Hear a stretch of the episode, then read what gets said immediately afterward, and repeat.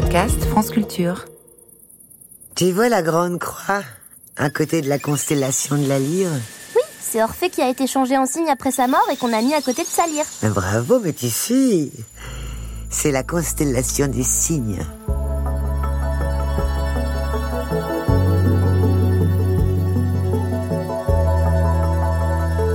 Cinquième nuit, le cygne. Le cygne est une constellation grande et brillante, formée de neuf étoiles. On l'appelle aussi parfois la croix du Nord. Elle est super nette. Ouais, c'est un bon repère pour trouver ses voisines, comme la constellation de l'aigle ou celle du dragon. Ah oui, c'est le dragon qui sépare les deux ours. Je reconnais ces deux yeux qui brillent de méchanceté. Le cygne, on dirait vraiment un oiseau en plein vol. On a même l'impression qu'il migre vers le sud. Quand le ciel est sans nuages comme ce soir, ses ailes sont entièrement déployées. Tu te souviens du nom de l'étoile la plus brillante du cygne? Hmm, oui, c'est quelque chose comme Dark Web. C'est Deneb. C'est aussi une des étoiles du triangle d'été. La constellation du cygne est associée à plusieurs oiseaux légendaires de la mythologie grecque. Comme tu l'as dit, il y a Orphée, transformé en cygne, mais il y a aussi Zeus, le dieu des dieux, qui s'était déguisé en cygne pour séduire la reine Léda. Encore une de ces ruses pour forcer une femme? Faut lui mettre un bracelet électronique à Zeus. Mais ce que je comprends pas, c'est que pour piéger Callisto, il avait pris l'apparence de sa copine chasseuse. Et là, pourquoi un cygne? Leda, elle tombe amoureuse d'animaux? Non, non. Zeus voit Léda se baigner dans le fleuve. Il prend l'apparence d'un cygne pour que sa femme, Héra, ne le reconnaisse pas. Puis il demande à une déesse complice de se changer en aigle et de faire semblant de le poursuivre. Léda, attendrie par le faux cygne tout effrayé, le prend dans ses bras et le caresse pour l'apaiser. Quand le cygne quitte la reine, il abandonne au bord du rivage deux œufs énormes. Des œufs? Mais y a quoi dedans? Des oisillons ou des bébés? Ou alors des enfants moitié humains, moitié cygnes? Des humignes des humains immortels. Selon les cultures, on ne voit pas les mêmes figures dans le ciel. Et les constellations racontent d'autres légendes. Dans la mythologie chinoise, une fois par an, un pont se forme dans la constellation du cygne. Il permet à deux amoureux, Chinyu et Kenyu, de se retrouver, mais seulement pour une nuit. Qu'est-ce qu'ils ont fait pour avoir été envoyés dans le ciel et séparés en plus Chinyu est une princesse et elle aime Kenyu qui est berger. Hmm, princesse, berger, ça sent déjà le sapin cette histoire. Hmm, Malgré leur rang social différent, le roi accepte qu'ils se marient. Oh, sympa le roi, pas snob. Mais les jeunes mariés profitent de leur bonheur et négligent leurs obligations. Kenyu laisse le troupeau royal sans surveillance et Chinyu, qui est tisseuse, abandonne ses ouvrages. Depuis quand ça bosse les princesses Après plusieurs avertissements, le roi décide de bannir Kenyu et Chinyu. Il les envoie tous les deux dans le ciel de telle manière qu'ils soient séparés par une rivière, la Voie lactée. Kenyu, le berger, et l'étoile Altaïr de la constellation de l'aigle, et la princesse Chinyu et Vega. J'imagine maman à chaque fois que je fais pas mes devoirs. Chloé, tu es bannie. Je t'envoie de- dans ta chambre. Une fois par an, la septième nuit du septième mois, toutes les pies du monde leur viennent en aide. Elles s'élancent vers le ciel et forment tout ensemble un pont au-dessus de Deneb. Les amoureux peuvent alors se rejoindre. La nuit commence par une pluie fine. Ce sont les larmes de joie qu'ils versent de se retrouver. Mais elle se termine par une averse. C'est le chagrin de se séparer à nouveau. C'est beau.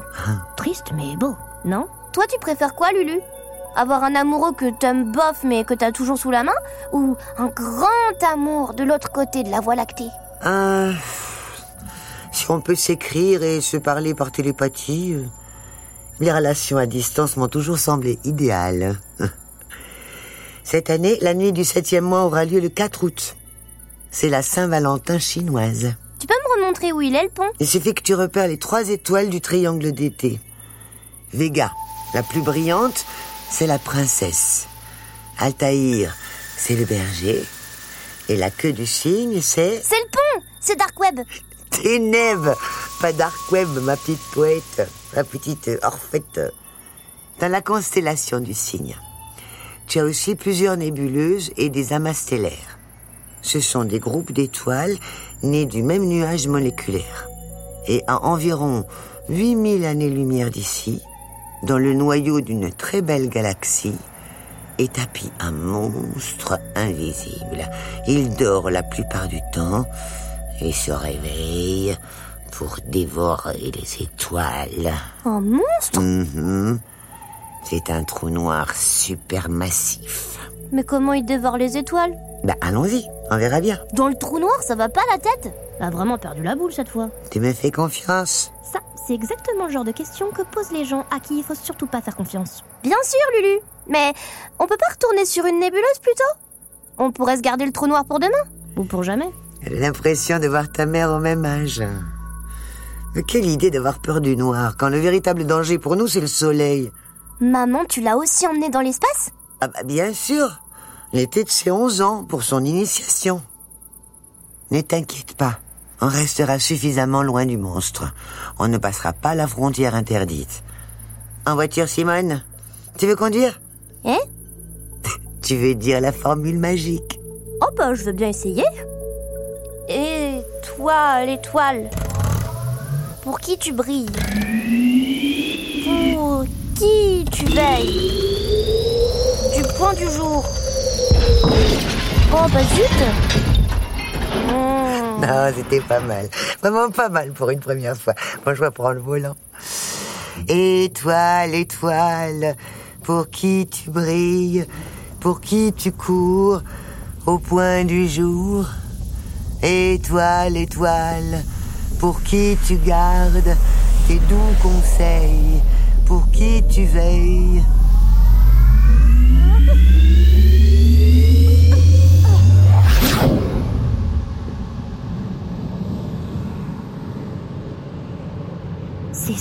Trou noir Un rond sombre au milieu d'un disque orange flamboyant.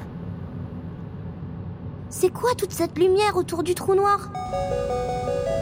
Ce sont des morceaux d'étoiles et du gaz qui tournent en spiralant autour de lui. Bonsoir Françoise Bonsoir. Bonsoir, Françoise. Chloé, ne fixe pas trop le trou noir. Regarde aussi l'espace qui t'entoure. Ne te laisse pas attirer par lui. Oh bah oui, mais c'est dur de regarder ailleurs. Autour de lui, on dirait que le paysage euh, se déforme et devient comme un flash de plus en plus blanc. Françoise, pourquoi un trou noir dévore les autres étoiles? Le trou noir attire et les dévore le gaz et les étoiles qui s'approchent de trop près de lui. Grâce à sa gravité et son pouvoir d'aspiration énorme. Mais si l'on reste assez loin, rien ne peut arriver. Dans une galaxie, très peu d'étoiles sont concernées. Et le trou noir, la plupart du temps, jeune. Mais c'est un trou? On- peut tomber dedans comme dans un puits Oui, un trou noir, c'est un puits infini. Si on passe un rayon limite, que l'on appelle l'horizon des événements, c'est un point de non-retour. Personne ne peut en sortir, même pas la lumière. Ah, c'est ça la frontière interdite. Mais s'il est invisible de la Terre, comment on est sûr qu'il existe vraiment? Eh bien, on peut mesurer le champ de la gravité tout autour de lui. Il est considérable. Les étoiles qui tournent autour du trou noir, à la bonne distance quand même, quelques mois-lumière, ont des vitesses très grandes, des milliers de kilomètres par seconde. Cela se traduit par des millions de kilomètres par heure. La force centrifuge alors compense l'attraction du trou noir. Il existe un trou noir supermassif dans chaque galaxie. Celui que vous voyez ici dans le signe, c'est celui d'une autre galaxie que la nôtre, la Voie lactée. Une fois, j'avais vu un film où il disait qu'en plongeant dans un trou noir, on pouvait voyager dans le temps. C'est vrai? Oh là là, personne n'est jamais ressorti d'un trou noir pour nous le dire. Bravo, Chloé. Tu as passé le test de la peur du trou noir. En récompense, on va t'emmener voir les dentelles du cygne. Donne-moi la main. On va voler jusqu'à elle. Oh la chance C'est une magnifique nébuleuse. Les restes d'une grosse étoile qui a explosé il y a une dizaine de milliers d'années. C'est ce grand nuage-là rempli d'étoiles et de traînées bleues, violettes et rouges qu'on voit là-bas. Oui. Ne nous approchons pas plus. Le spectacle est bien plus beau avec un peu de distance. N'est-ce pas, Françoise? Françoise? Mes yeux veulent plus cligner des paupières pour pas en perdre une miette, tellement c'est beau. Françoise? Ça a coupé. Bon, on a dû être déconnectés. Allez, ma cigale. c'est l'heure. Oh, on dirait une chauve-souris là-bas, avec ses ailes en forme de parapluie. Eh oui, d'ailleurs, elle s'appelle comme ça, la nébuleuse de la chauve-souris. Et de l'autre côté, c'est la nébuleuse du balai de sorcière. Celle des dentelles du cygne est si grande et si brillante qu'elle a été divisée en plusieurs nébuleuses avec des noms différents. Bon, allez maintenant, en diamant. Sur le balai de sorcière? Non, à la maison, dans ton livre, la nébuleuse de tes rêves. Oh. On peut rester encore un peu S'il te plaît, Lulu chérie. La meilleure des grands-mères, la sorcière la plus cool du sud de la France, qui a les cheveux les plus soyeux, qui sentent bon le tabac, et qui fait les omelettes à la confiture les plus. les plus. Les plus baveuses et, les plus. Ok, ok, ok, cinq minutes. Pas plus. Vous verrez, je l'amènerai bientôt par le bout du briquet. On verra bien qui c'est, la sorcière. Et toi,